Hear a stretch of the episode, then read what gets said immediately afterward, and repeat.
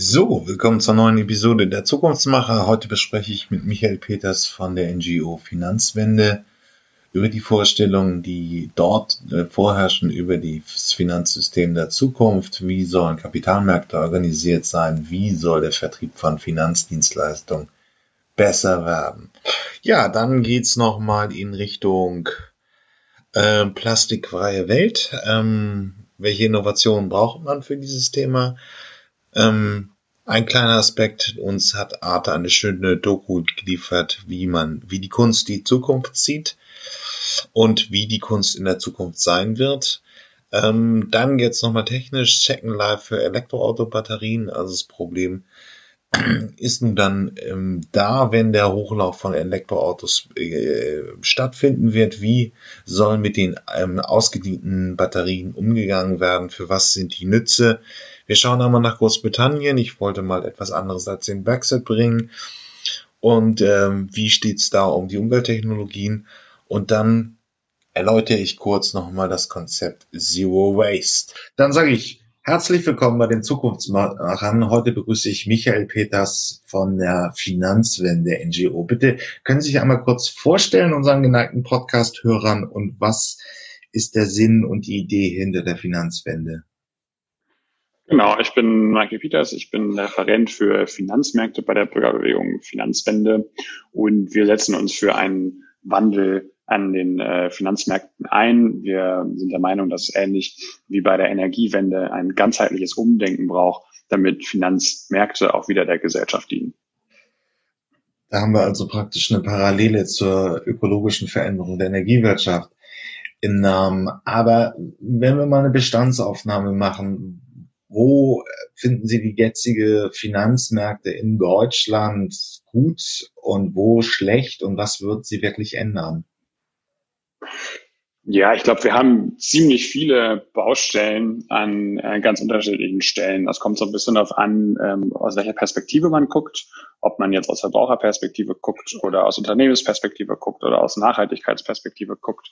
Ähm, ich glaube, Sachen, die wir, die, die sehr stark auffallen, auch in den Medien, sind vor allem äh, die hohe Kriminalität an Finanzmärkten. Das ist äh, vielleicht so ein, so ein erster Punkt, wo man anfangen kann. Äh, wir hatten jetzt den Wirecard-Skandal, wir hatten äh, den großen Cum-Ex-Skandal, die zum Teil immer noch nicht ganz äh, aufgearbeitet sind und äh, auch noch vor Gericht äh, abgearbeitet werden. Und das ist vielleicht schon mal so eine eine Tendenz, wo man sieht, okay, Finanzmärkte neigen äh, in Deutschland auch insbesondere zu ziemlich hoher Kriminalität.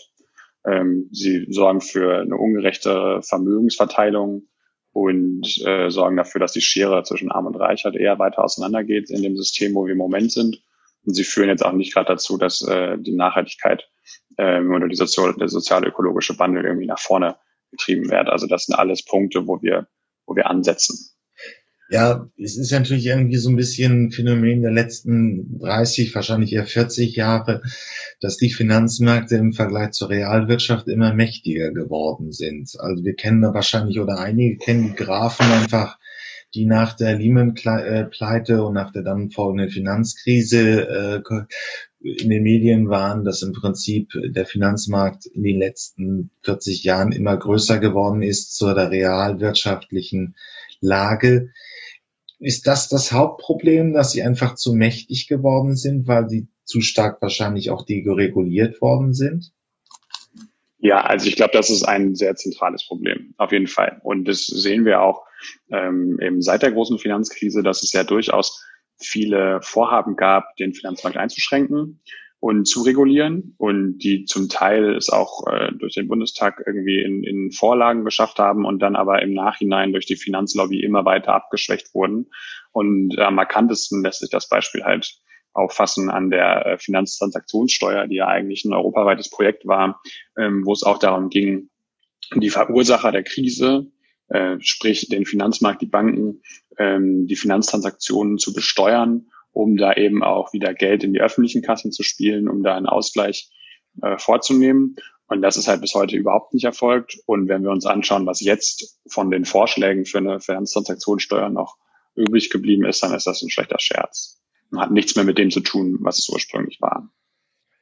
Ähm, ja, wenn man es dann allgemein auch fragen will, wie wollen Sie die Kriminalität eindampfen? Wir haben jetzt den Wirecard-Skandal. Da haben mutmaßlich Wirtschaftsprüfer extrem gepennt. Das ist ja vornehmlich von der Financial Times aufgedeckt worden, dass da einfach 1,9 Milliarden nicht wirklich real abgebildet waren, die in den Büchern auftauchten das ist jetzt ein Beispiel, aber wie soll einfach dann die Kriminalität in den Finanzmärkten bekämpft werden?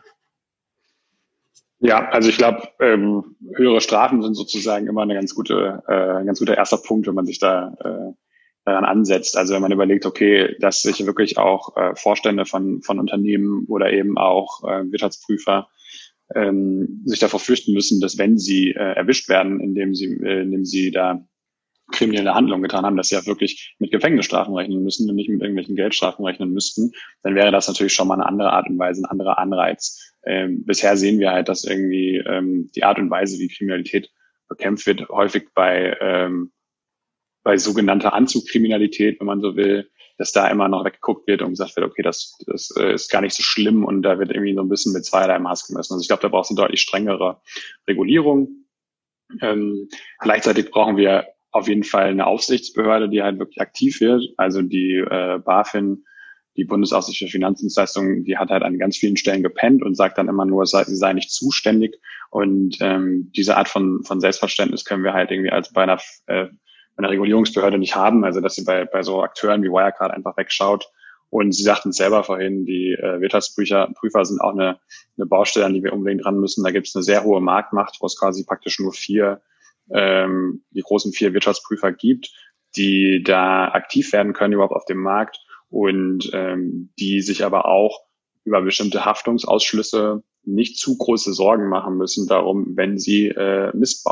Und das ist halt eben genau das äh, Problem, wo man ansetzen muss. Ähm, naja gut, also die großen vier Beratungsgesellschaften teilen sich den Markt für DAX-Konzerne, sonst gibt's noch relativ viele kleinere, die den Mittelstand prüfen. Nur ähm, wie soll es laufen? Soll die BaFin immer mächtiger werden? Sollen sie eigene Wirtschaftsprüfer einstellen, die, die, die ihn praktisch im staatlichen Auftrag prüfen? Oder soll ähm, einfach ähm, der Druck auf die großen freien Gesellschaften stärker werden, dass wirklich ähm, ähm, massive Strafen drohen, wenn äh, geschludert wird? Genau, also ich denke, es braucht ein Mix von beidem. Also ist ja immer so, ne? Man, man kann ja nicht alles äh, nur auf eine Karte setzen. Also einerseits müssen braucht es wirklich äh, ja, Strafen, vor denen sich äh, die Menschen auch fürchten, damit sie eben sowas nicht machen, damit da auch eine, eine Kultur äh, etabliert wird innerhalb von, von ähm, Finanzunternehmen, innerhalb von, äh, von Wirtschaftsprüfungsgesellschaften, aber eben auch bei, äh, bei Banken, die bei dem Connex-Skandal äh, sehr aktiv geworden sind, damit denen auch klar ist, dass sich sowas nicht lohnt, dass wenn, dass sie erwischt werden und dass sie dann äh, hinter Gittern kommen. Da äh, braucht es sozusagen grundsätzliches Umdenken und es braucht auch eine deutlich stärkere Regulierungsbehörde BaFin. Wir haben da auf der auf unserer Webseite auch deutlich mehr äh, Informationen noch zur BaFin und äh, Regulierungsvorschlägen. Und äh, unser Vorstand Gerhard Schick ist da jetzt auch eingeladen, einer Kommission vom BMF, die jetzt sich quasi mit der BaFin-Reform beschäftigen äh, möchte. Und wir sind sehr gespannt, ähm, wie das weitergeht und beäugen das, beäugen das sehr kritisch. Aber auf der anderen Seite ist, da muss man ja auch einfach sagen, wir sind die größte, viertgrößte Volkswirtschaft der Welt. Da spielt der Finanzsektor eine tragende Rolle. Ähm, wenn man die jetzt ähm, durchreglementiert, ähm, wird das Argument kommen, das schadet eben auch der wirtschaftlichen, dem Wohlstand und eben der wirtschaftlichen Lage Deutschlands, weil so lang wir haben einen sehr differenzierten äh, Finanzsystem, das nun auf die Bedürfnisse der Industrie auch zugeschnitten ist. Man macht jetzt so nur die negative Perspektive auf, aber damit kann man ja auch im Prinzip massiven Schaden einrichten. Also ja, äh, da würde ich Ihnen ein bisschen widersprechen. Also die, der, der Finanzsektor, haben Sie vorhin selber gesagt, ist eben halt total überdimensioniert und ist nicht dafür da, dem der Unternehmenssektor zu dienen, also der Realwirtschaft zu dienen. Das ist ursprünglich, also verstehen Sie mich nicht falsch, das ist die Idee, die wir, die wir in der Vision äh, haben. Ne? Der Finanzsektor sollte der Realwirtschaft dienen. Das ist aber nicht der Status quo, wie wir ihn aktuell haben. sondern das, was wir haben, ist ein, ist ein völlig äh, aufgeblähter Finanzsektor, der ähm, Bedingungen an die Realwirtschaft stellt und da halt sehr viel äh, für kurzfristige Ausschüttungen äh, sorgt. Das, das kann man sich auch mal vorstellen. Ich glaube, die meisten Leute können sich das besser vorstellen, wenn man mal drüber nachdenkt, so was irgendwie Renditeerwartungen sind. Ne? Also es gibt irgendwie super niedrige Zinsen und das Wachstum ist generell super gering, aber am Finanzmarkt äh, ist das Wachstum immer noch mal höher und da wird immer noch mehr auf, auf kurzfristige Gewinne ge, ähm, gesetzt und da haben irgendwelche Investmentfirmen viel höhere äh, Renditeerwartungen, sagen wir mal von vier fünf Prozent, während realwirtschaftliche Unternehmen ähm, äh, Renditeerwartungen von zwei, vielleicht drei Prozent haben. Und an den Stellen ähm, sieht man die Diskrepanz, wo dann der Finanzsektor eigentlich reinkommt und die Realwirtschaft dazu drängt, sich entweder äh, sehr stark zu überschulden und kurzfristig Gewinne zu machen äh, und um, um zu expandieren oder äh, eben auch stark auf Ausschüttungen setzt, äh, was wir auch immer wieder im Finanzsektor sehen, wo dann einfach immer noch äh, Dividende gezahlt wird von, äh, von Banken oder von Unternehmen, denen gleichzeitig unter die, ähm, unter die Arme gegriffen wird. Ne? Das haben wir jetzt zum Beispiel äh, auch bei BMW oder so gesehen, die noch Dividende zahlen wollen und äh, dann aber gleichzeitig äh, eben Staatshilfe in Form von Kurzarbeit bekommen. Ich, ich versuche mal praktisch die Nichtökonomen hier in die Diskussion zu ziehen mit einem Beispiel. Wenn man, wenn man sagt, ähm, man ist eine Fluggesellschaft und man muss nächstes Jahr, sagen wir mal, für eine Milliarde den, äh, Kerosin kaufen. Das wird in Dollar abgerechnet. Und je nachdem, wenn sich der ähm, Dollarkurs für mich ungünstig darstellt, muss ich 30 Prozent mehr zahlen oder 40, oder habe einen Gewinn von 30 Prozent. Also zahle nur 700 Millionen Dollar für diese ähm, Menge an Kerosin. Wenn ich jetzt anfange, dann kaufe ich mir am Finanzmarkt ein Finanzprodukt, so dass ich genau definitiv weiß, wie viel ich für Kerosin im nächsten Jahr bezahlen muss und pack das in meine Preiskalkulation herein, um ähm, praktisch mich auf mein Geschäft als Fluggesellschaft zu, kon äh, zu konzentrieren zu können. Das kann ich.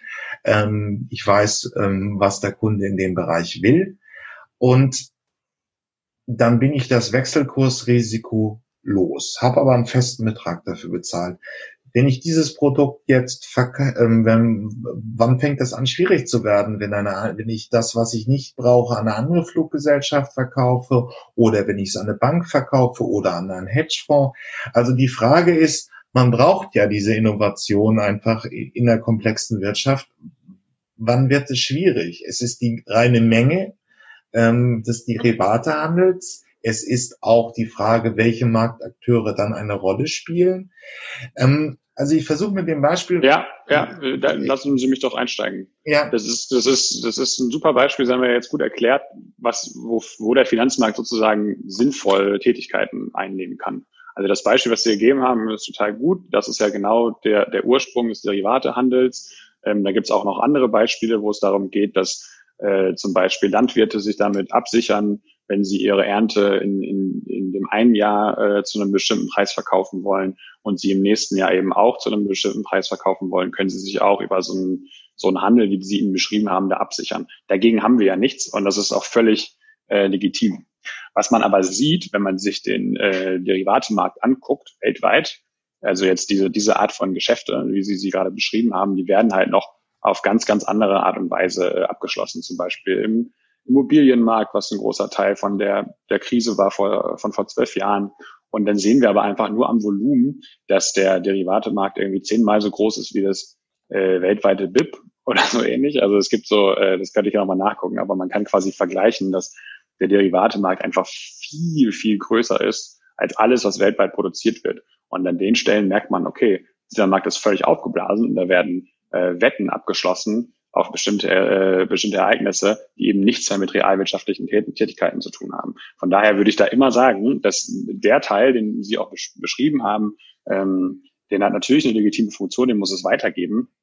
Aber das ist äh, nur ein Bruchteil von dem Derivatehandel. Und um da jetzt nochmal ein weiteres ähm, Beispiel reinzugeben, wo, wo eben die Auswüchse des Finanzmarkts äh, der Gesellschaft nicht gut tun, dann ist das zum Beispiel der Hochfrequenzhandel, wo innerhalb von, von Millisekunden äh, Aktien hin und her gehandelt werden, um damit ähm, kleine Gewinne zu machen, wo man dann sehen kann, okay, die Aktie ist an dem einen Markt äh, leicht unterbewertet, die kaufe ich jetzt und verkaufe sie innerhalb von einer Millisekunde direkt weiter und mache damit einen, einen winzig kleinen Gewinn. Aber indem ich das halt in riesen Mengen tue, mache ich damit sehr großen Gewinn und das läuft dann nur noch über, äh, über riesen Rechenzentren, die sich da quasi mit ihren Servern einen Vorteil erkaufen. Und das sind so Sachen, die, die bringen niemandem in der Gesellschaft was, außer den, den Finanz, äh, außer der Finanzindustrie.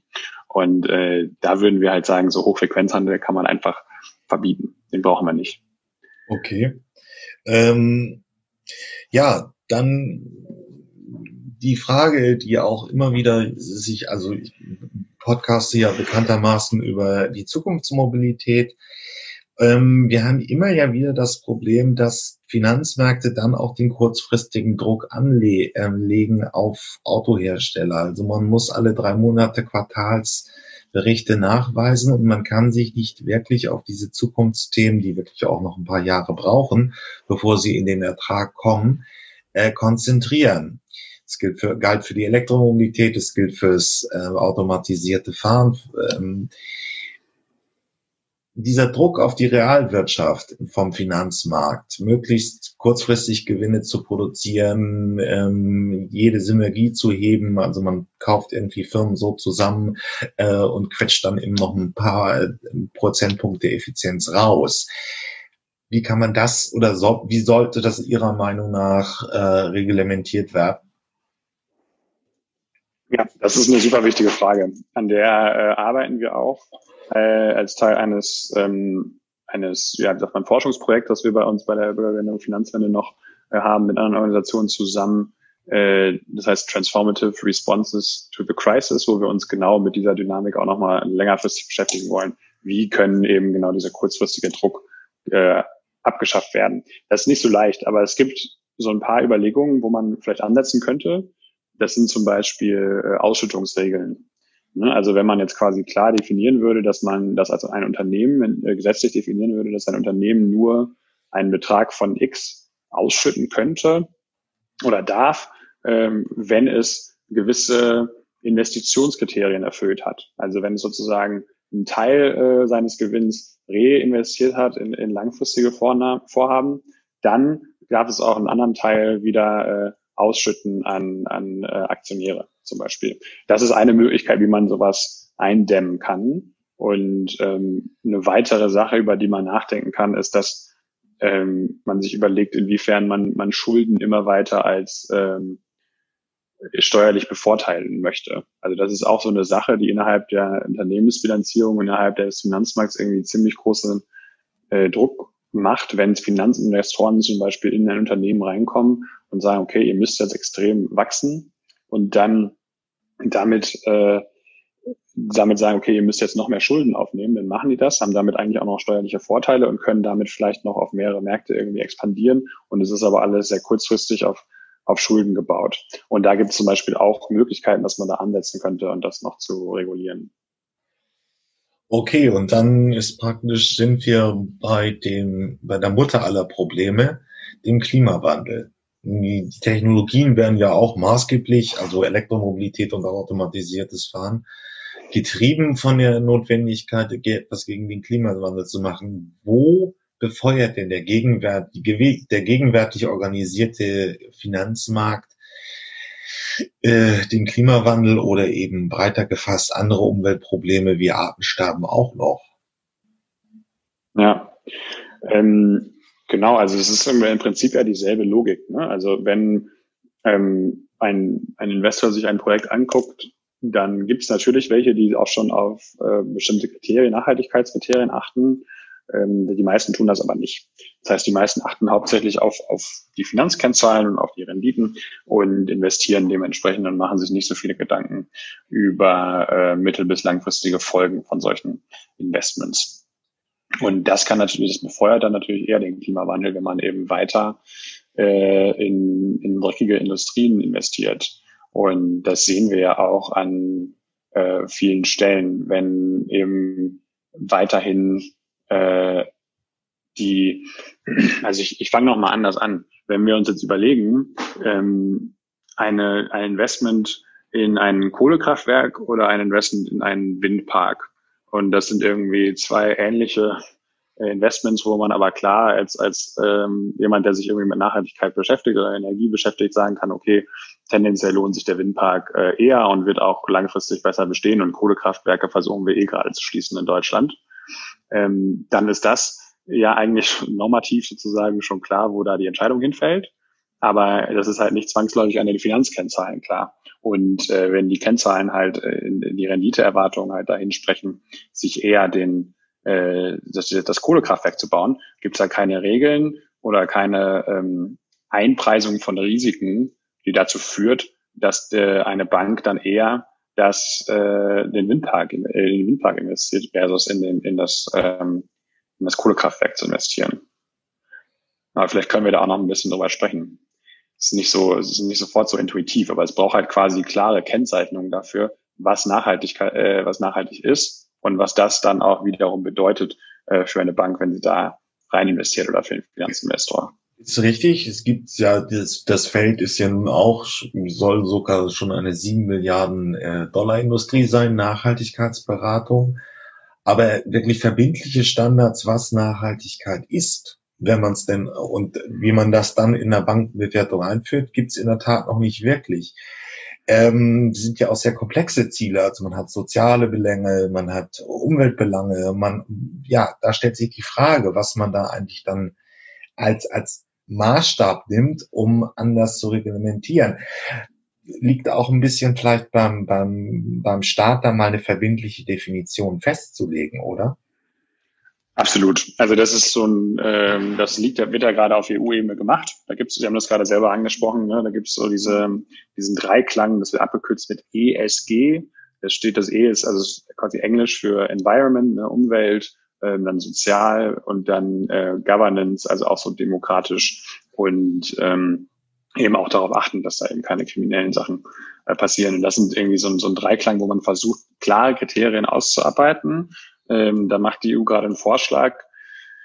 Ähm, ich bin da kein absoluter Experte in dem Thema, aber von dem, was ich sozusagen mitbekommen habe und wir auf unsere Arbeit bekommen, ist das, was da passiert, schon, schon relevant und man könnte damit arbeiten, aber es funktioniert halt auch erst dann, wenn das äh, am Finanzmarkt halt auch wirklich adaptiert wird und wenn dann auch wirklich klar ist, dass es irgendwie einen Unterschied macht. Also sprich, ähm, es sich für Unternehmen eher lohnt, in ein grünes äh, Investment, zu, in ein grüne, ähm, in ein grünes Unternehmen zu investieren, als in ein sogenanntes dreckiges Investieren, ein fossiles Unternehmen äh, zu investieren. Und wenn Sie wollen, ich kann da nochmal ein Beispiel geben. Also ich müsste mir als, als Bank auch immer überlegen, wie viel, wenn ich einen Kredit vergebe, zum Beispiel an, an so eine, ähm, wie wir gerade gesagt haben, so Windkraft oder, ähm, oder äh, Kohlekraftwerk, dann muss ich als Bank ja auch überlegen, okay, wie hoch ist das Risiko, dass das Unternehmen äh, pleite geht? Und wie viel Kapital muss ich vorhalten? Wie viel Puffer muss ich sozusagen aufbauen für den Fall, dass da was pleite geht? Und da ähm, gibt es klare Regeln für.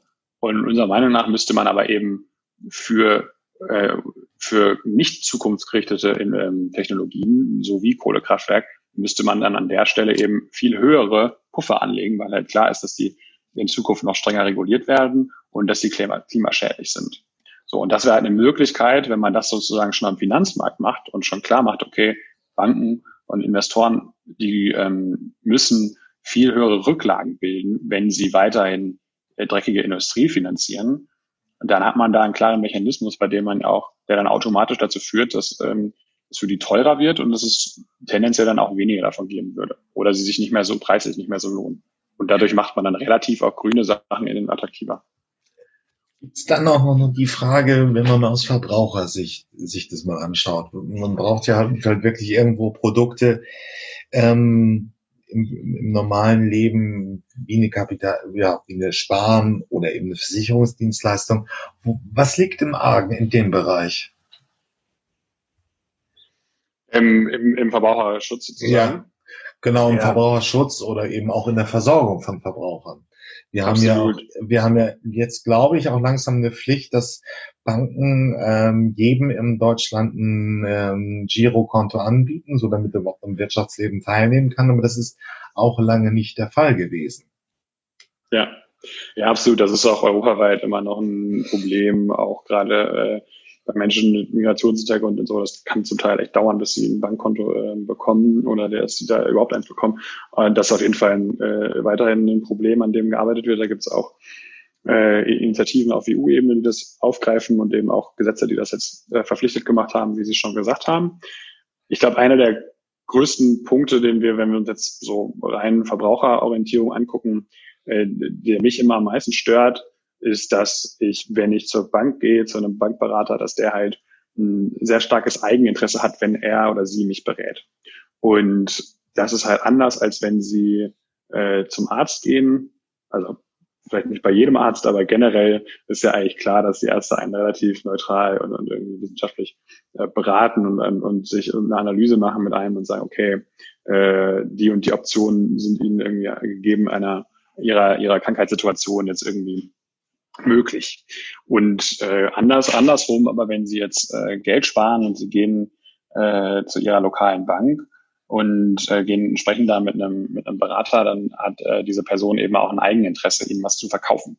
Das ist halt eher wie äh, wie so ein Makler, die bekommen nämlich für jeden Fonds, den sie dann äh, verkaufen, der ihnen zum Beispiel, also für so einen Fondssparplan, wenn sie da jetzt irgendwie so einen Aktiensparplan oder irgendwie sowas nehmen, äh, dann bekommen die dafür ein Honorar und das äh, also in, intern von der Bank und die bekommen da quasi einen Bonus für, wenn sie die ausbezahlen. Und das ist halt eine falsche Anreizsetzung. Also es kann nicht sein, dass ähm, ich da hingehe und, und mir die Sparkasse nur das verkauft, was sie eben verkaufen will und nicht mit mir über meine eigenen Bedürfnisse offen redet. Und was wir als Gegenvorschlag immer wieder äh, sagen, ist, dass man bei Finanzberatung eigentlich auf äh, immer auf Honorarberatung setzen müsste. Also sprich auf unabhängige Finanzberater, mit denen man vorab ein klares Honorar festlegt, wo, wo geklärt ist, okay, die werden jetzt sowieso hier pro Stunde bezahlt, die sie nicht beraten. Dafür bieten sie mir aber alle möglichen Produkte an und gucken genau, was für mich individuell am besten passt und versuchen mir nicht äh, nach Schema F eben das zu verkaufen, was für die Bank am attraktivsten ist ist ja schon seit dem 11. Jahrhundert, glaube ich, getrennt, eben die, die Trennung von, von Apotheken und Ärzten. Ähm, nur ähm, das wäre also im Prinzip der, der, der große Wurf in der Frage, wenn man also wirklich Beratung von Vertrieb trennt. Ähm, wo merkt man das heute? Es gibt in Deutschland gab es mal lange eine sehr starke Überversorgung mit Kapitallebensversicherungen, weil im Prinzip da der Vertriebler am meisten verdient. Ich glaube, wir hatten mal 90 Millionen Kapitallebensversicherungen bei einer Bevölkerung von 80 Millionen. Ähm, wo sind die Muster dazu erkennen, dass es also stark vertriebsgesteuert ist? Genau, also eine Sache, die wir ja zum Beispiel, äh, also wo mir das persönlich äh, auffällt und an der wir auch bei Finanzwende arbeiten, dass ähm, macht eine Kollegin von mir äh, verstärkt, aber das sind halt die Riester-Renten zum Beispiel. Also die äh, Riester-Rente ist ja eine Rente von der Idee her eigentlich total sinnvoll, dass man zusätzlich zu seiner Altersversorgung, die man äh, zu seiner staatlichen Altersversorgung eben auch eine, eine Altersversorgung eingeht, die auch am Kapitalmarkt aktiv ist und darüber eine bestimmte Rendite erwirtschaftet. Und ähm, die Art und Weise, wie das geregelt ist, ist ja so, dass der Staat das bezuschusst und dass ich als Verbraucher halt eben äh, zu einem Versicherungsunternehmen gehen kann und mir da äh, ein Riester-Produkt äh, verkaufen lassen kann. Und davon gibt es auch eine ganze Menge.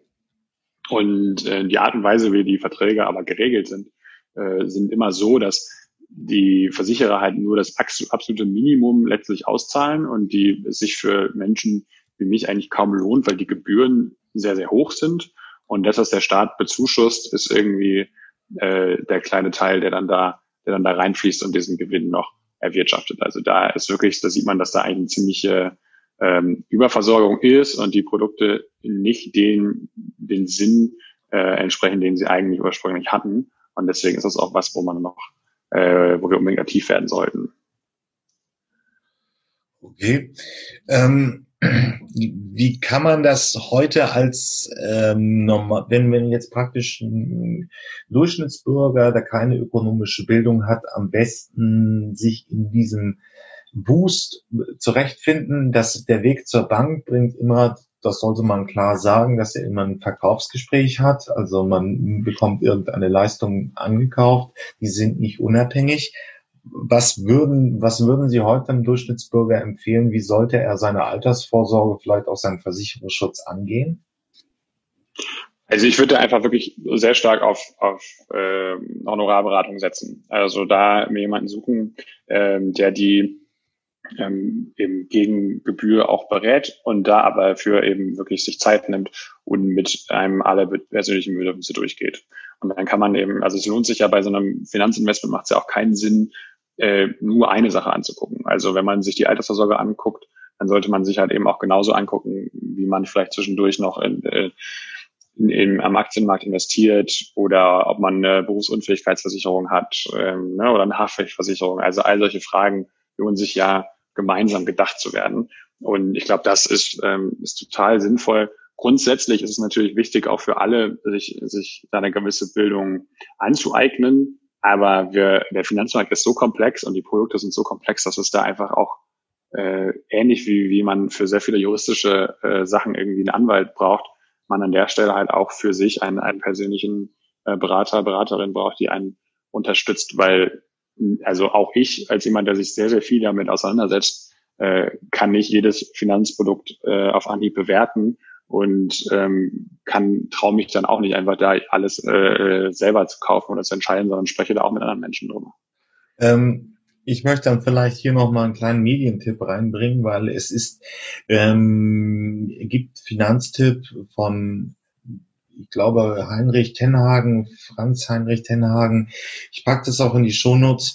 Da hat man noch eine relativ gute ähm, Zusammenstellung über diese privaten Themen, weil es ist in der Tat einfach ein Problem. Es gibt sehr viele Möglichkeiten und wir haben jetzt ein bisschen die Gefahr, dass wir den Normalbürger, der diesen Podcast hört, irgendwie ein bisschen in den Wald schicken, ohne dass er sich wirklich danach irgendwie schlauer wird. Aber ähm, also ja, vielleicht kann ich da auch noch mal einwerfen. Also mh. wir, äh, unser Vorstand Gerhard Schick hat da jetzt gerade ein neues Buch rausgebracht. Das heißt, äh, die Bank gewinnt immer, wie der Finanzmarkt unsere Gesellschaft vergiftet. Und ein paar Beispiele davon habe ich jetzt, jetzt zum Teil schon gebracht, aber das ist halt, äh, ja, es hat nur 250 Seiten lässt sich sehr gut lesen, ist sozusagen auch mit der klaren Zielgruppe für jeder, jeden Menschen, der sich einfach mal damit ähm, Interesse hat, äh, sich zu dem Thema etwas durchzulesen, was leicht verständlich ist. Also das ist, du brauchst keine Vorbildung oder ähnliches, aber man bekommt halt mal ein Gesamtbild davon, äh, was am Finanzmarkt falsch läuft und was man besser machen könnte und was, wofür wir uns mit der Bürgerbewegung Finanzwende eben auch einsetzen. Also von daher ähm, ist es auch für alle, die sich irgendwie mit dem Thema mal weiter auseinandersetzen wollen, ein super Startpunkt. Okay, gut. Aber wie geht's weiter? Also ähm, die Trennung, was gibt's sonst noch, was private Konsumenten stört im, im Finanzmarkt? Ähm, Inkassosysteme laufen immer mehr. Ähm, wir haben auch in der digitalen Welt natürlich einige Innovationen jetzt gesehen in den letzten Jahren. Libra ist von von Facebook groß angekündigt worden. Es ist praktisch, hat sich zerschlagen. Die großen Zahlungsanbieter sind raus. Ähm, das funktionierte nicht, obwohl es eigentlich eine schicke Idee ist, weltweit irgendwie Währungen zu tauschen. Wir haben ähm, immer mehr auch Blockchain kommt ein Thema. Das könnte nochmal auch ein Thema werden was spielt noch an großen Innovationen eine Rolle? Wo ist es positiv, wo ist es aber vielleicht negativ? Genau, also Sie waren gerade bei mir einmal ganz kurz weg, aber ich glaube, Sie haben so ein bisschen über Libra noch gesprochen, ja. über die, die Währung genau. von äh, Facebook, genau. Also ja, also in, in Casso ist, äh, hatten Sie gerade angesprochen, ist ein weiterer ähm, Markt, wo wir halt sehen, dass einfach sehr viel, äh, das Verbraucher da sehr stark über den, über den Tisch gezogen werden. Da braucht es viel strengere Regulierung, ähm, wozu wir als Bürgerbewegung Finanzwende jetzt kürzlich auch eine Kampagne gemacht haben, gerade während der Hochzeit der, der ähm, Corona-Krise war, ist der Dispozins. Also irgendwie, äh, ich glaube, zehn Prozent von Menschen nutzen in Deutschland den Dispozins und die sind halt zum Teil, ähm, die Dispozinsen sind zum Teil über zwölf äh, Prozent hoch. Also für mal den, das Konto überziehen muss man extrem viel Geld zahlen, während gleichzeitig die Banken äh, von der Europäischen Zentralbank das Geld sehr, sehr günstig bekommen. Also da äh, gibt's halt auch weiter sehr, ähm, sehr viel Ungerechtigkeit, die irgendwie auf den Verbraucher umgelagert wird. Ähm, Genau. Und was, was, also das Online-Währung, das Thema Libra ist ja jetzt nochmal ein, anderes Thema da. Ähm, da machen wir uns schon Sorgen, dass das Facebook da sozusagen weiter versucht, diese, diese private Digitalwährung voranzutreiben. Das ist halt ein kritisches Thema, weil die im Gegensatz zu, zu den Euros ist es halt nicht durch eine Zentralbank in irgendeiner Art und Weise gedeckelt. Und das führt halt dazu, dass es kein sicheres Investment ist als, als Bürgerin oder Bürger. Ne? Und man da einfach äh, im Prinzip gegenüber ähm, Facebook oder der Libra GmbH oder wie auch immer das nachher aufgezogen ist, dann keine Ansprüche stellen kann, wenn da irgendwie das Geld fehlen sollte. Deswegen ist das eine sehr, äh, sehr kritische Angelegenheit und ähm, ja, genau, das wurde jetzt erstmal auf Europaebene abgesägt, aber ähm, also ich, ich bin da gespannt. Ich kann mir gut vorstellen, dass die nochmal einen zweiten Anlauf äh, wagen werden. Warum ist es denn einfach schwierig? Also warum wäre eine, Digitalwährung, gerade für Leute wie ich, die ja nicht Prinzip ähm, 16 Stunden pro Tag im Netz wären, wäre ja schon relativ praktisch.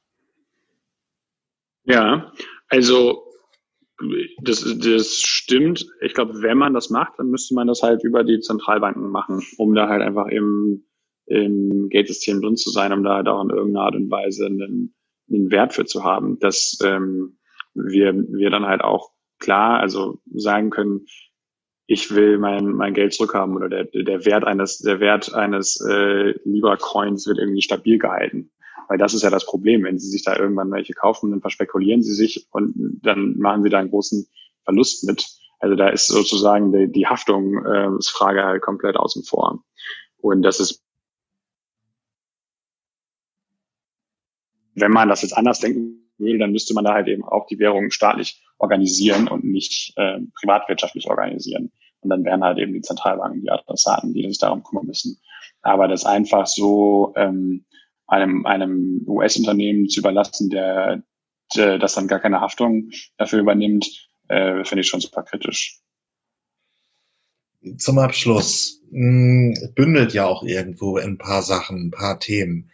Ähm, auch hier im Zukunftsdiskurs spielt es immer wieder mal eine Rolle, auch nicht nur von, von der linken Seite, auch äh, Walter Kohl hat in seinem Buch sich darin ausgelassen, dass wir im Prinzip äh, staatliche Fonds brauchen. Nach, es gibt ja weltweit ein paar Beispiele, die mh, hm, staatlich reglementierte Altersvorsorge betreiben, aber eben auch den Klimawandel kommen. Also welche neuen Innovationen müsste man eigentlich von der Anlageseite in den Finanzmarkt haben und die dann eben möglichst breit die Verbraucher und eben die Gesellschaft in der Gesamtheit mitnehmen könnten?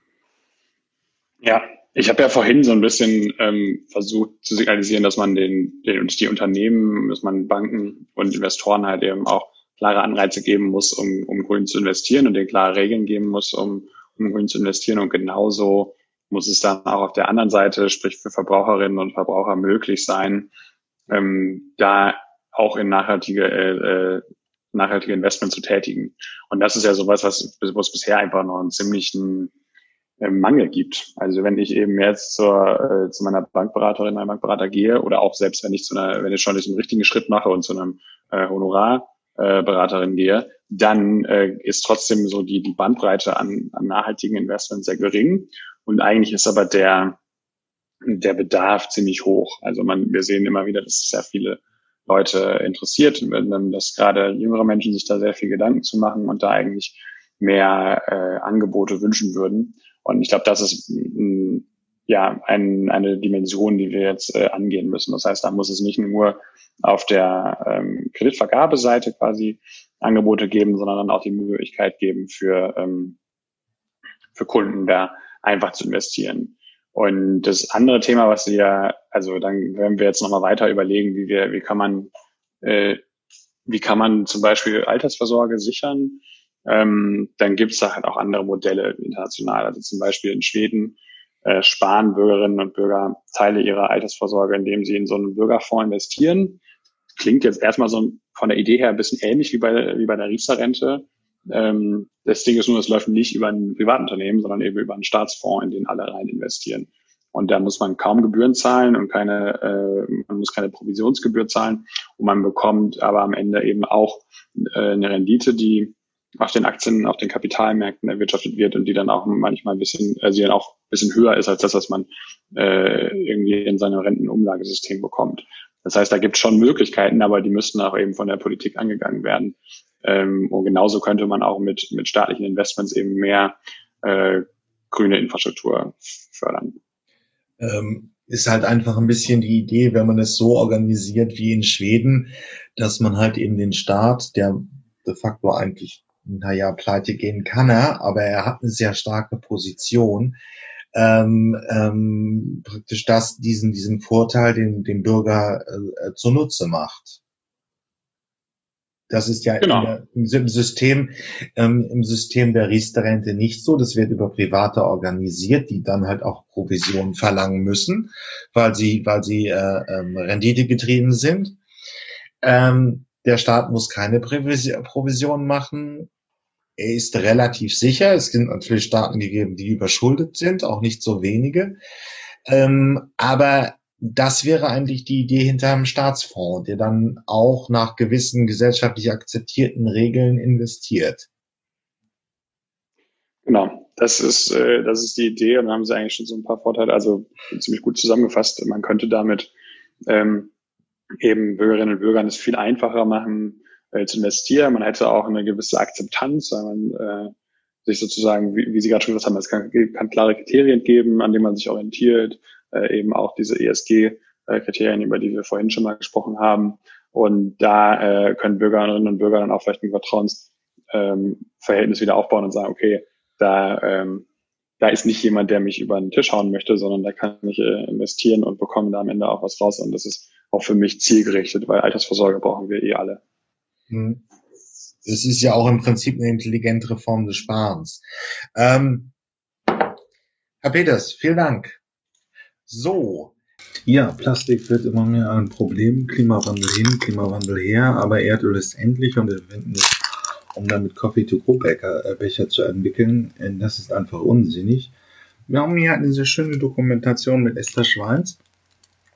Und wir schauen uns erstmal an, wie wir in Deutschland eigentlich mit Müll umgehen und wie viel wir am Ende vom Recycling überhaupt beim Plastikmüll noch haben. Wie viel wird wirklich in neue Produkte gehen und wie viel wird nur verbrannt oder irgendwo, meistens auch in der dritten Welt, äh, entgelagert.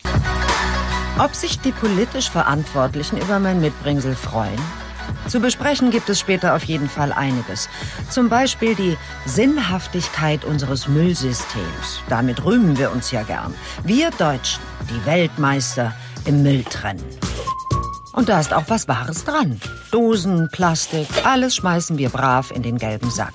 In der Hoffnung, dass es wiederverwertet wird. Mülltrennung. Bringt das überhaupt was? Während Restmüll fast komplett in der Müllverbrennung landet, können andere Müllsorten wiederverwertet werden. Am besten funktioniert der Kreislauf bei Biomüll. Daraus wird wertvoller Kompost oder Biogas.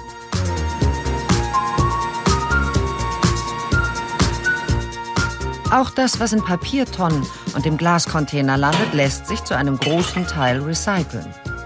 83 Prozent des Altpapiers hat so eine gute Qualität, dass daraus neues Papier werden kann. Für eine Zeitung oder eine Verpackung. Bei Altglas sind 85,5 Prozent so gut, dass sie eingeschmolzen und zu neuen Flaschen werden. Problematisch wird es bei dem Müll, den wir in die gelbe Tonne stecken. Denn der ist gar nicht so leicht wiederzuverwerten.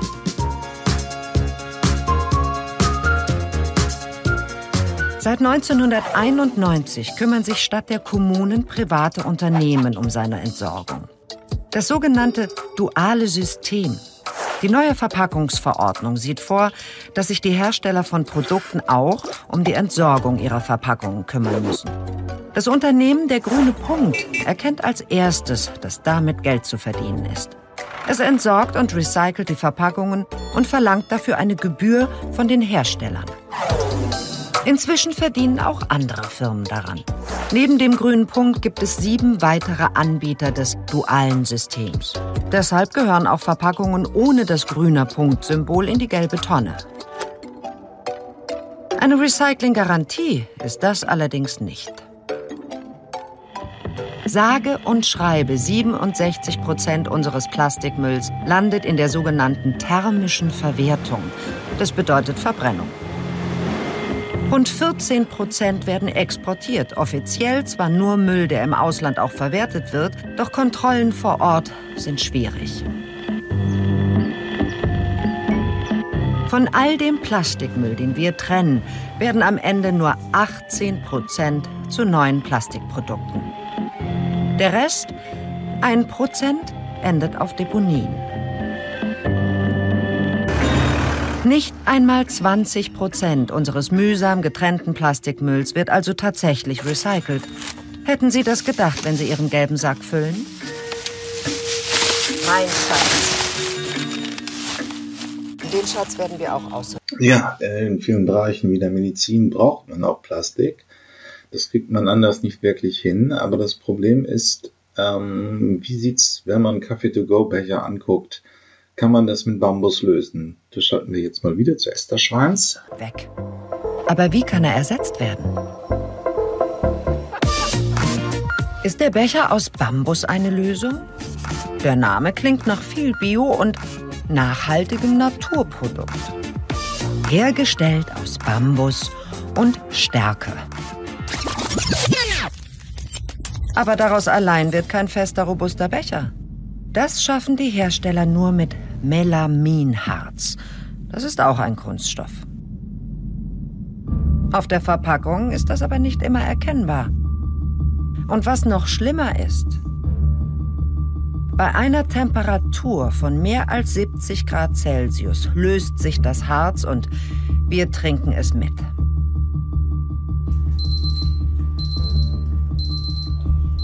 Tests zeigen, die EU-Grenzwerte werden bei diversen Bechern überschritten.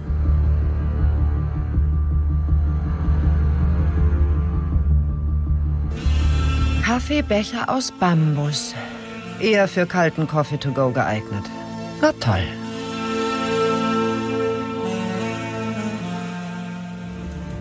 Außerdem erweckt die Verpackung den Eindruck, dass die Becher wiederverwertet werden.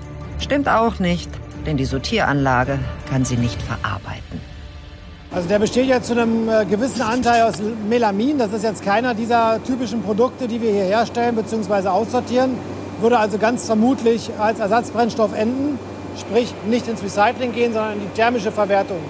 Grundsätzlich gehört der aber hier nicht rein. Es müsste in den Restmüll. Das Einzige, was hierher gehört, ist tatsächlich die Umverpackung. In dem Fall aber bitte nicht in den gelben Sack, sondern zur blauen Tonne ins Papierrecycling. Bambusbecher sind also keine Alternative. Also nein. Ja, jetzt, dafür sind wir ein Innovationspodcast. Jetzt schauen wir uns mal die Alternativen, die es jetzt schon gäbe, ähm, um wirklich erdölbasiertes Plastik zu ersetzen, an. Die Ausgangssubstanz ist nicht Erdöl, sondern sind Mais, Kartoffeln oder Zuckerrohr. Und damit lässt sich, so Professor Hans-Josef Endres von der Hochschule Hannover, im großen Stil Bioplastik herstellen.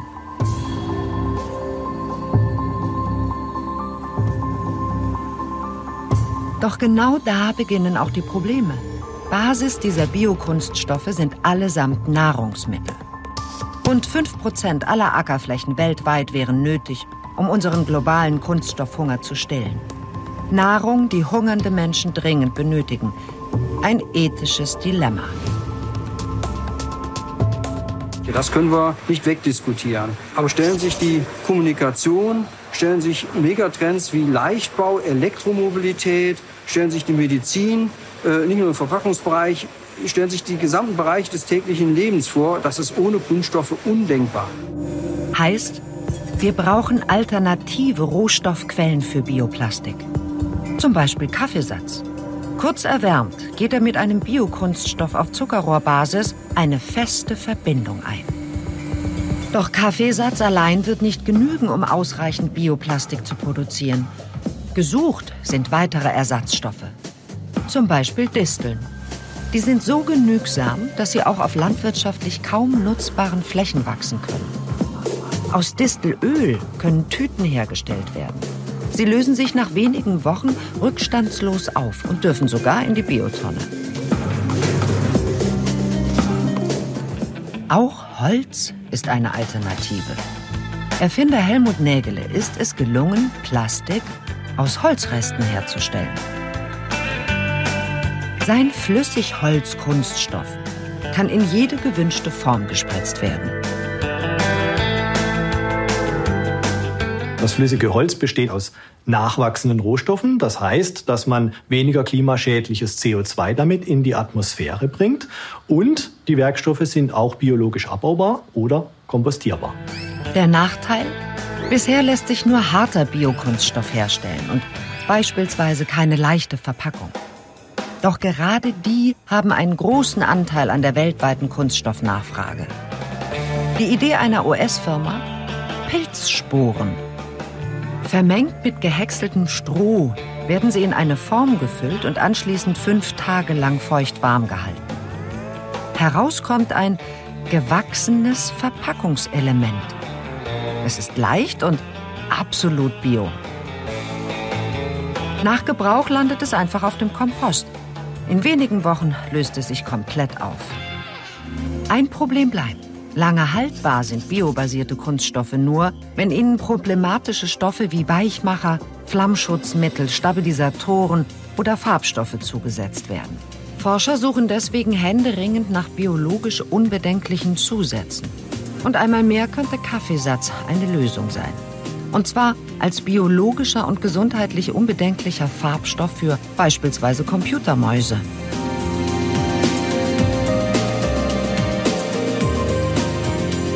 Vielleicht nicht jedermanns Wunschfarbe, ich find's okay.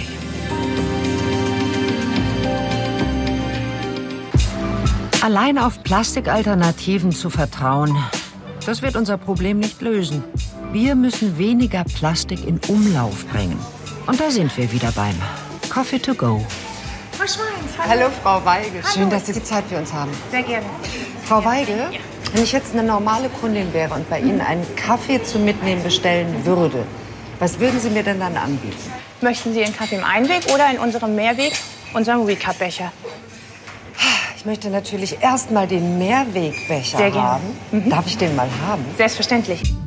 Immer mehr Bäckereien und Cafés schließen sich Pfandsystemen wie beispielsweise Recap an. Für einen Euro Pfand gibt es einen Mehrwegbecher und Sie bekommen einen Rabatt auf jedes Heißgetränk, was Sie in einem Mehrwegbecher ähm, kaufen bzw. verzehren. Egal, ob Sie auch Ihren eigenen Mehrwegbecher mitbringen. Es muss nicht unbedingt Recap sein. Unser Ziel ist natürlich, diese Becher zu verbannen. Wie reagiert die Kundschaft darauf? Sehr positiv. Jeder fünfte Gast nimmt sich ein Heißgetränk to go mit und davon im Durchschnitt jeder Dritte entscheidet sich dann auch für einen Mehrwegbecher. Die Menschen werden bewusster und dann geht es auch schon los, wie trinke ich meinen Kaffee unterwegs. Das ist halt ganz wichtig. Ja, so negativ würde ich es gar nicht formulieren. Es ist nur die Frage, ähm, wir müssten austesten, ob diese Mais und Stärke und was auch immer Alternativen, die es gibt, ob man die nicht langsam mal großflächig einsetzen könnte. Das finde ich ein sehr wichtiges Thema. Das werde ich auch weiterhin in dieser Serie in meinem Podcast bearbeiten. Ja, ich habe da eine spannende Arte-Doku gefunden und sie beschäftigt sich mit der Frage, wie Kunst unsere Zukunft vorhersehen kann. Ich habe es mal ein bisschen zusammen gemacht und etwas kompakter wie Arte-Dokus. Üblicherweise ist es ein bisschen langatmig und da wird dann irgendwie jedem Künstler irgendwie nach drei Minuten eingeräumt und irgendwie kann er sein ganzes Lebenskonzept ausrennen. Wir machen was ganz kompakt, weil die Thema ist nicht wirklich langweilig. Wir machen am Anfang mal einen kleinen Aufriss. Eine neue Spezies. Gezeugt im Namen der Kunst.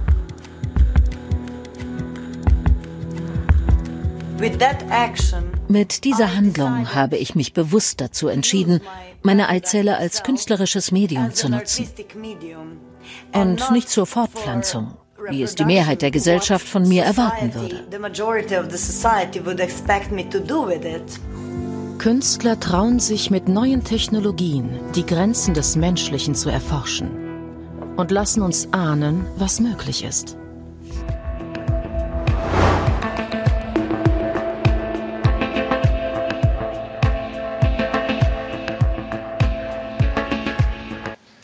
Ja, und wie es im Jahr 2020 äh, einfach zu erwarten ist, beschäftigt sich natürlich die Kunst auch mit der Frage, wie eine wie der, wie der Klimawandel zu bewältigen ist und wie damit eben eine postfossile Gesellschaft aussehen sollte und könnte. Das hören wir uns jetzt mal an. Wir müssen uns sogar verändern. Below 3, 1.6. Denn schon zwei Grad wärmer sind zu viel. Es könnte uns zeigen, wie eine postfossile Gesellschaft funktioniert. Dazu möchte ich die Menschen inspirieren. Wir könnten in Zukunft ganz anders um die Welt reisen und sogar in der Luft leben.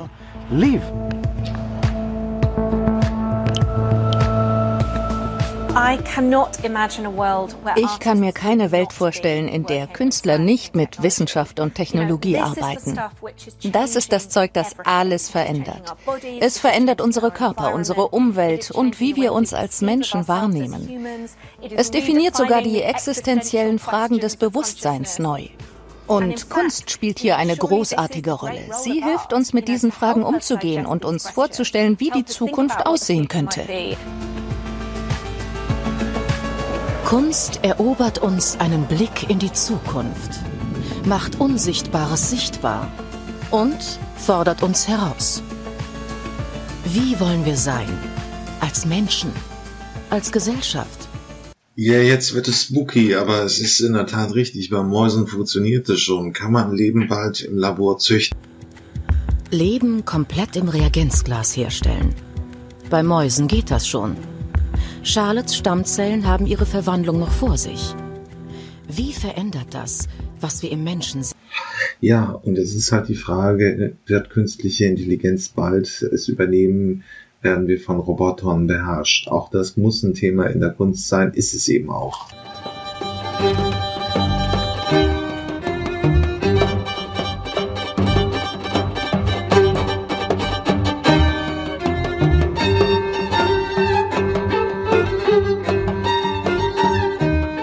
Performance Sight Machine lässt ahnen, wie sehr Algorithmen bestimmen können. Über jeden einzelnen von uns.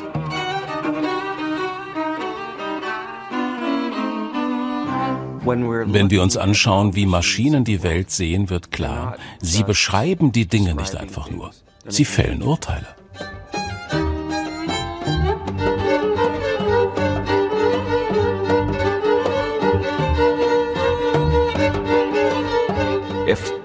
Sagen wir, Sunny ist zu 57 Prozent weiblich. Und dann hat vorher jemand festgelegt, was 100 Prozent weiblich ist. Und wer ist 100 Prozent weiblich? Ist Barbie 100 Prozent weiblich? Oder Grace Jones? Oder ist Angela Merkel 100 Prozent weiblich? Und was du dann begreifst ist, das Vorurteil ist ins System schon eingebaut.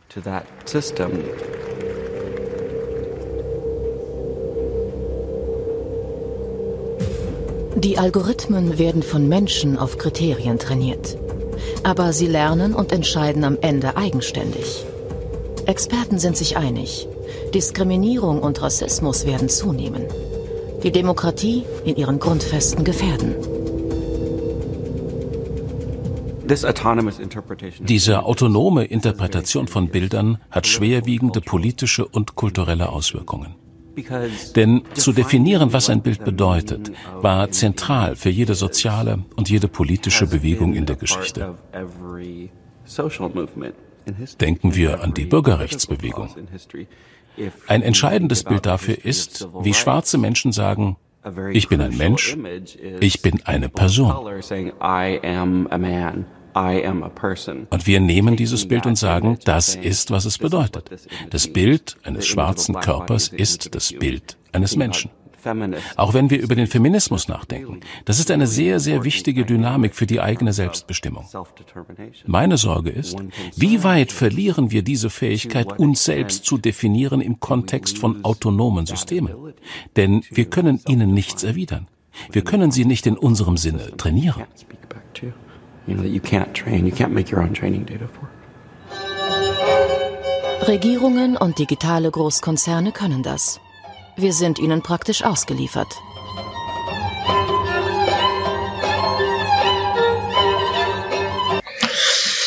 Ja, wird Virtual Reality ähm, die Welt wirklich global verändern, müssen wir nicht mehr ans Taj Mahal fliegen, um uns das persönlich anzugucken. Ähm, der, dieses Innovationsthema versandet mal wieder, aber manche Künstler schreiben dem auch noch relativ viel Zukunft zu. Es gibt einen großen technologischen Wandel, der vermutlich alles verändern wird. Er wird verändern, was wir unter Publikum verstehen. Und er wird ultimativ verändern, was ein Kunstwerk ist. Wir sind gerade mittendrin in so einer Transformation. Ja, da wird, das ist im Prinzip eine Frage, äh, dass Kunst immer so frei ist, dass sie sich mit der Zukunft beschäftigen kann anders als wir. Das ist ja eine gewisse gesellschaftliche Funktion. Und das wird dann immer eben auch mal hier getan. Wir haben es ja nun halt mehrfach gehört, dass die großen Themen, die jetzt uns 2020 auch beschäftigen, auch in der Kunst ihren Widerhall finden. Ich blogge ja bekanntermaßen mit dem Blog Elektroauto-Vergleich über das Thema Elektromobilität und da passiert etwas Neues. Wir haben einfach jetzt langsam aber sicher den Markthochlauf. VW hat die Bänder angeschmissen, 300 Fahrzeuge bis 2025 von allen großen Herstellern äh, und jetzt eben auch VW, das Schwergewicht auf dem deutschen Markt. Was passiert aber mit den Batterien? Sie sind bekanntermaßen ein Umweltproblem ähm, und das müssen wir ein bisschen bearbeiten, weil Innovationen natürlich Veränderungen bedeuten. Und wir lassen uns einmal vom Bayerischen Rundfunk das Problem genauer erklären. Wie groß der Batterieblock bei einem Elektroauto ist, zeigt sich zum Beispiel hier. Das sind ganz neue Herausforderungen an das Recycling. Nicht nur wegen der Größe, sondern auch wegen des Inhalts. Lithium. Anders als bei der Starterbatterie gibt es heute für die Lithium-Ionen-Technik noch keine bekannten Verfahren für deren Recycling. Das heißt, wir befinden uns in Pilotprojekten und hier besteht immer noch großer Bedarf, ein entsprechendes Verfahren zu entwickeln. Die Akkus mit bis zu 400 Volt Spannung zu transportieren und auseinanderzubauen ist riskant, weil sie beschädigt sein können. Es muss alles per Hand passieren, weil die Akkus je nach Hersteller unterschiedlich gebaut sind. Ein Roboter käme damit nicht zurecht. Dann werden auch die Autoakkus im Hochofen eingeschmolzen. Danach sind weitere Trennverfahren nötig, um Einzelbestandteile wie Kobalt, Kupfer und Lithium zurückzugewinnen. Der Aufwand der Lithiumrückgewinnung ist äh, ein, ein re relativ großer Aufwand, weil das Lithium letzten Endes hydrometallurgisch aufgereinigt werden muss und äh, sehr, sehr viele Schritte bedarf, äh, die durchlaufen werden müssen. Je mehr Elektro. Ja, es passiert in der Ecke sehr, in, in vielen Ecken der Industrie relativ viel, was das Recycling von Batterien angeht. Und ähm, wir fangen eben auch da mal mit an. Ähm, wir schauen uns leider nur eine Werbequelle von Drehmoment an, aber es gibt eben verschiedene Versuche, das Recycling zu beschleunigen. Hier ist ein Versuch. Nachhaltig ist Elektromobilität nur, wenn Batterien an ihrem Lebensende recycelt werden. Etliche Unternehmen arbeiten an Verfahren, um möglichst viel Material aus den Zellen wiederzuverwerten. Eins davon sitzt hier in Wendeburg bei Braunschweig. Die Firmierung Düsenfeld ist ein Kunstwort und erinnert ein wenig an Erfinder Daniel Düsentrieb. Dabei heißt der Gründer Christian Hanisch. Der Verfahrenstechniker nimmt uns mit auf eine Tour. Dabei sind Kameras in den heiligen Hallen eigentlich verboten. Im ersten Schritt kommen die Batteriepacks an einem Montageband. Mitarbeiter öffnen und zerlegen sie bis auf Modulniveau. Die Metalle und Kunststoffe der Außenhülle gehen ins klassische Recycling. Die Module fahren auf diesem Förderband ihrem Ende entgegen. Von oben fallen sie in einen Schredder. Die Klappe schließt sich, denn das Zerkleinern erfolgt im Vakuum bzw. unter Stickstoff, sodass sich nichts entzünden kann. Eigentlich sind die Zellen entladen. Düsenfeld nutzt die Restenergie in den Batterien für seinen Schredder. Die Walzen zerkleinern nun unbarmherzig die wertvollen Rohstoffe. Am Ende sind Aluminium und Lithium, Kobalt und Kupfer nur noch ein staubiges Granulat. Das landet alles zusammen in diesen Plastiksäcken. Doch ein Bestandteil aus den Zellen wurde bereits wieder gewonnen. Der flüssige Elektrolyt wird nach dem Schreddern in der Anlage verdampft und kondensiert. Er läuft als klare Flüssigkeit hier aus der Maschine. Der Elektrolyt wird in großen Metalltanks abgefüllt und als Grundstoff in der chemischen Industrie wieder eingesetzt. Der nächste Recyclingschritt geschieht in dieser Sortieranlage. Das Granulat läuft nacheinander über Siebe, Magnete und Wirbelstromfilter. Auf diesem Weg werden Materialien wie Aluminium und Kupfer als auch der Kunststoff der Separatorfolie entnommen. Am Ende bleibt ein feines graues Pulver übrig. Hier drin stecken die wirklich wertvollen Rohstoffe. Alles, was bis hierhin geschah, möchte Düsenfeld gar nicht in seiner Halle in Wendeburg erledigen. In diesen Containern lagern die alten Batterien, doch im Endstadium sollen Schredder als auch Sortieranlage in jeweils einem solchen Container Platz finden. Geschreddert wird dort, wo die Batterien gesammelt werden. Damit entfallen aufwendige und teure Gefahrguttransporte. Das Granulat kann sich nicht entzünden. Mit dem Düsenfeldverfahren lassen sich rund 40 Prozent des CO2-Fußabdrucks bei der Produktion neuer Lithium-Ionen-Batterien sparen. Der letzte Schritt passiert im Düsenfeldlabor. Hier startet der hydrometallurgische Prozess. Vereinfacht gesagt ist es ein Säurebad. Darin werden die wertvollen Stoffe aus dem grauen Pulver herausgelöst und getrennt. Dazu zählen Graphit, genauso wie Mangan, Nickel und Kobalt. Auch das Lithium gewinnt Düsenfeld in einer Reinheit wieder, die eine direkte Verwendung in neuen Zellen ermöglicht.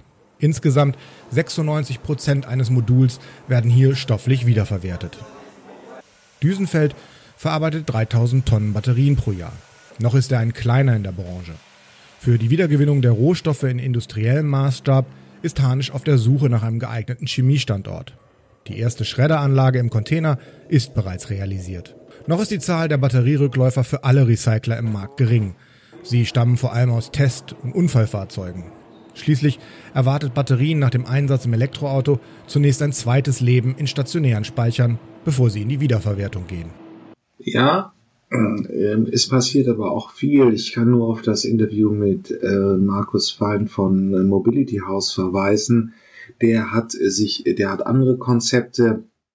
Es geht halt so ein bisschen international auch um die Frage, ob die Batterien dann irgendwann mal ähm, als erstmal wird es wahrscheinlich so eine Art Ersatz für Notstromaggregate sein, was es in Kliniken, Stadien und wo auch immer gibt. Ähm, und später mal werden die wahrscheinlich in Hallen aufgestellt und dann ein Speicher in der immer dezent, also in der dezentralen, energiegewendeten Energiewirtschaft zu sein. Also dass ein Park von Elektroautobatterien im Prinzip als Speicher für ähm, Elektroauto äh, für das Stromnetz fungieren kann. Aber da passiert zurzeit sehr viel. Bis dann. Ja, in 2019 hatte Wasserstoff in Deutschland ein großes Renaissance erlebt. Wir haben das an vielen Bereichen gehört. In der Politik gibt es immer noch ein paar Stimmen, die den Antrieb Wasserstoff im Auto sehen wollen. Das ist eher Unfug. Aber was interessant ist, und da schauen wir jetzt zweimal nach Großbritannien, beziehungsweise an den Rand von Großbritannien, auf die Orkney-Inseln. Die Orkney-Inseln sind sehr abgeschlossener Gebiet und hier stellt sich die Frage, gerade bei diesen Arealen, die irgendwie abgegrenzt sind, die nur sehr schwer an die konventionelle Stromversorgung anzubinden sind, zu binden sind, kann man das über Wasserstoff lösen? Da schauen wir uns jetzt zweimal eure News an und äh, das erste Mal gibt es wirklich einen Überblick, was auf den Orkney-Inseln in Sachen Wasserstoff passiert. Kann man mit Wasserstoff den Energiebedarf in isolierten Gebieten decken? Daran arbeiten europäische Forscher auf den abgelegenen Orkney-Inseln in Großbritannien.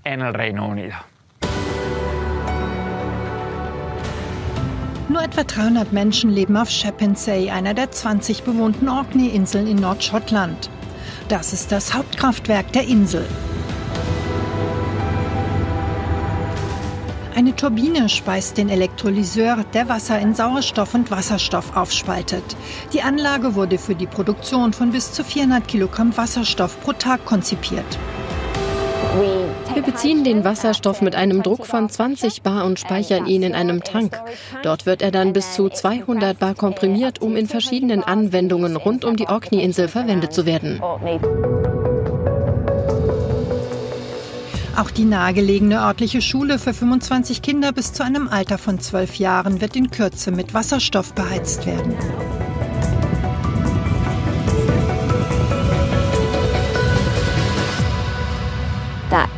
Wir haben eine unterirdische Leitung gebaut, die vom Speicher in das Kesselhaus der Schule führt. Wir nutzen den Wasserstoff, der in die Kessel geleitet wird, um Wärme zu erzeugen, die dann in die Heizgeräte der Schule fließt. Es gibt drei Heizungen in den Klassenzimmern, so haben es die Kinder schön warm.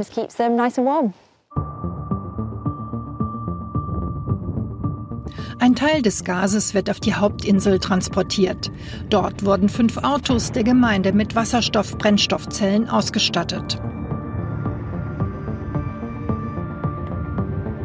Die Betankung dauert zwischen drei und fünf Minuten. Das gesamte Tanksystem arbeitet unter sehr hohem Druck. Deshalb ist es wichtig, eine sichere und belastbare Infrastruktur bereitzustellen. Wasserstoffgas hat andere Eigenschaften als Benzin oder Diesel. Das Gas steigt nach oben, statt nach unten zu sinken. Es gibt auch einige antistatische Maßnahmen, denn Wasserstoff mag keine Zündquellen. Hier ist alles ganz offen. Ideale Bedingungen für das Wasserstoffsystemdesign. Der Beton, auf dem wir stehen, ist antistatisch und wie Sie sehen, gibt es auch feuerfeste Schutzwände um den Wasserstoffspeicher herum. Im nächsten Schritt sollen auch die Fähren, die die Inseln verbinden, einen Wasserstoffantrieb bekommen. Der Wasserstoff wird in 59 Aluminiumbehältern gelagert, die ein Brennstoffzellensystem speisen, das bis zu 75 Kilowatt Leistung produzieren kann. Das Brennstoffzellensystem wandelt den Wasserstoff mit dem Sauerstoff der Umgebungsluft in Strom um. Es gibt hier 40 Batteriepacks, durch die der Strom fließt und damit liefern wir Strom an die Fähren. Diese Infrastrukturen sind Teil eines europäischen Forschungsprojekts, dessen Ziel es ist, in enger Zusammenarbeit mit lokalen Gemeinden durch den Einsatz von Wasserstoff die Abhängigkeit von fossilen Brennstoffen an abgelegenen Orten zu verringern. Mit dieser Energie, die man vor Ort produziert, ist die Energieversorgung auf lange Sicht billiger, statt Energie oder Brennstoffe aus der Ferne zu importieren. Auch für die Gemeinden ist es eine gute Sache, den CO2-Fußabdruck der gesamten Region zu reduzieren. Nach Aussage der Wissenschaftler können sich die Einwohner der Orkney-Inseln in zehn Jahren fast ausschließlich mit grünen Energieformen, darunter Wasserstoff, versorgen. Und dann haben wir nochmal das Thema Fähren. Ähm, Wasserstoff beim Auto ist eigentlich irgendwie unsinnig. Das sprengt jetzt hier das Thema. Aber bei diesen Antrieben, und das gilt auch für LKWs, ist der batterieelektrische Antrieb nicht wirklich sinnvoll, ähm, weil ähm, bei LKWs wie auch bei äh, Fähren, ähm, also äh, man fährt mit dem Boot immer über einen Fluss, von einer Mündung in die nächste und so weiter und so fort. Das Verhältnis von äh, Batteriegröße zu Ladevolumen sehr ungünstig. Man braucht sehr viel Batterie und hat dann sehr wenig Ladefläche. Da könnte Wasserstoff ein guter Ersatz sein. Und wir schauen uns das mal in den Orkney-Inseln an, wie man es jetzt ausprobiert. Auf den nordschottischen Orkney-Inseln werden die Fähren mit Wasserstoffantrieb ausgerüstet.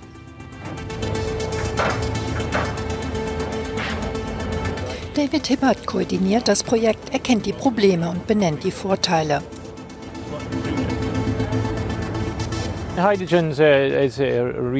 Wasserstoff ist der einzige saubere Kraftstoff, den wir für maritimen Fernverkehr in Betracht ziehen. Bei uns gibt es derzeit zwei Wasserstoffprojekte. Eines, das Projekt High Dime, wird auf den Schiffen hier hinter uns getestet. Dabei geht es um das Mischen von Wasserstoff, Kraftstoff mit Dieselkraftstoff.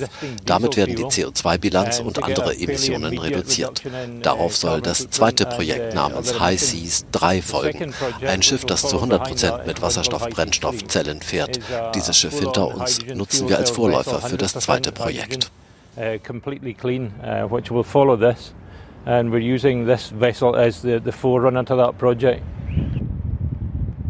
Das größte Problem mit Wasserstoff ist die Zuverlässigkeit. Es gibt derzeit nicht genügend Personal, das für den Betrieb mit Wasserstoffsystemen und deren Lieferkette ausgebildet ist. Wir brauchen ein System, das einen zuverlässigen Fährbetrieb garantiert. Der Fährbetrieb unterliegt einem Zeitplan. Alle 15 bis 20 Minuten gibt es eine Abfahrt. Jedes Problem bedeutet Verspätungen und das ist inakzeptabel. Für uns bestehen also die größten Herausforderungen darin, die mit Wasserstoff betriebenen Systeme zuverlässig, sicher und auch akzeptabel für die Öffentlichkeit. Ja, das war's. Auch beim Brexit gibt es ein paar innovative Ansätze in Großbritannien und den haben wir uns einmal angesehen. Wir könnten wahrscheinlich häufiger diese Modellregion von neuer Energieversorgung ein paar Mal auf der Welt sehen. Es ist jetzt hier der erste Beginn dieses Themas oder dieser, dieses Ansatzes innerhalb dieser Podcast-Reihe. Okay, bis gleich. Ja, Zero Waste, ein großes Thema und eigentlich auch der Schlüsselfaktor in der nachhaltigen Transformation unserer Gesellschaft, weil mit Müll wegschmeißen ist immer blöd. Die Energie, die in die Produkte ging, ist dann unwiederbringlich weg und ein Rohstoff liegt auch irgendwo herum. Wir hören uns jetzt einmal einen kurzen Aufschlag dazu an. Es wird ein ist praktisch der Einstieg in dieses Thema. Ich denke mal, dass das in den nächsten Jahren immer noch mal wieder ein Thema sein wird in dieser Podcast-Reihe. Und wir fangen einmal mit einem Beitrag aus Österreich an. Ein Gebot der Zeit. Das trifft auch auf die Lebensmittelversorgung zu. Immer mehr Menschen wählen nachhaltig produzierte Lebensmittel und wollen die Umwelt durch Müllvermeidung schonen. Also in meiner Masterarbeit habe ich mit äh, Zero Waste Märkte befasst. Ähm, und da, ist, da, geht es darum, wie man Müll am besten vermeidet in Supermärkten und das Ganze nachhaltiger gestaltet und sowohl auch das Kundenerlebnis ähm, besser für den äh, Käufer darstellt. Im Laufe der Masterarbeit habe ich dann Experten interviewt äh, zu diesem Thema und dann auf Basis dessen auch einen Workshop durchgeführt mit 30 ähm, Teilnehmern aus verschiedensten Bereichen. Ähm, und diese Ideen, die Konzepte, die daraus entstanden sind, haben wir dann zu einem Gesamtkonzept ähm, zusammengeführt. Ja, das Ergebnis der Masterarbeit äh, ist eine Verknüpfung von Smartphone-Apps, das heißt, mit denen kann man ähm, Rezepte vorbestellen. Im Geschäft selbst werden ähm, Lebensmittel in diesen Mehrwegbehältern gefüllt, ähm, also von Gravity Bins in Mehrweggläsern. Ähm, und das Ganze kann dann von Kunden in Rezeptboxen abgeholt werden. Und das Ganze führt halt zu einer Vereinfachung des Prozesses. Herr Seer hat in seiner Arbeit äh, typische Designmethodik angewandt. Er hat äh, Design Thinking angewandt, er hat Co-Design-Ansätze angewandt und äh, dadurch ist halt eine äh, hervorragende Arbeit herausgekommen. Das Konzept basiert konsequent auf dem Prinzip der Müllvermeidung und schafft außerdem noch ein ganz einzigartiges Nutzererlebnis. Ähm, und außerdem ist es halt ein hervorragendes Beispiel dafür, wie man Designmethodik und Innovationsentwicklung miteinander verbinden kann.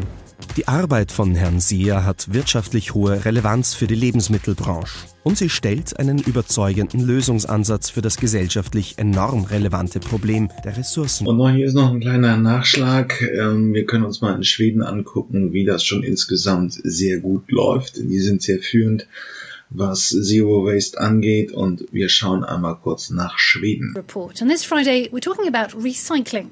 When it comes to waste management and environmental awareness, Sweden is the world's heavyweight champion. The country recycles nearly all its waste and in the process also generates electricity and heating. Well, France 2's Claire Collinet has this report, voiced by Nicholas Rushworth. Sweden has turned its waste into gold. We're doing good business, and at the same time, we feel good about it because we're helping protect the environment. Out of the 4.4 million tons of Swedish waste each year, just 1% is dumped in landfill. How do the Swedes manage to do that? How come they are so far ahead of other European countries in the recycling business? This shopping centre, 100 kilometres from Stockholm, looks no different to any other crockery and glassware, furniture, electrical goods offer sale. But all the items are in fact being recycled in a unique project. These computers, for example, are being repaired one by one for resale. And here you go, it's working again. Okay, and here comes a DVD player, and it also has a VHS tape player and recorder. And is it working? Okay, yeah, it works. I'm moving house, so there are many things that I won't be bringing along with me. That's how this treasure here turned up. Yes, and someone else can use them, and that's a good thing.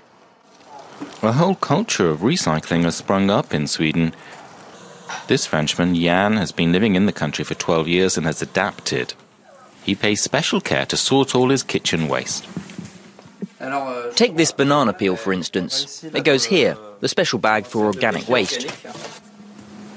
The city of Stockholm supplies rubbish bags free of charge. The main rule is to separate the waste properly. This here is the bag for all the plastic waste. And I put the rest in here paper, magazines, glass and metal bottles. Consumers make a trip to a recycling centre on average twice a week. There's one nearby in every district, each with seven recycling bins. What we do for the environment just becomes part of the routine. And that is a source of satisfaction. Each person has their own role to play in environmental protection. Swedish people bring in around 480 kilograms of waste per person per year. Half of it, metal, plastic, glass, goes directly for recycling. The other half also gets a second life. Anything that cannot be recycled is transported to power generation plants. From household rubbish to used packaging, in all, 750,000 tons of waste is treated each year. Huge pincers drop waste into incinerators that turn it into energy.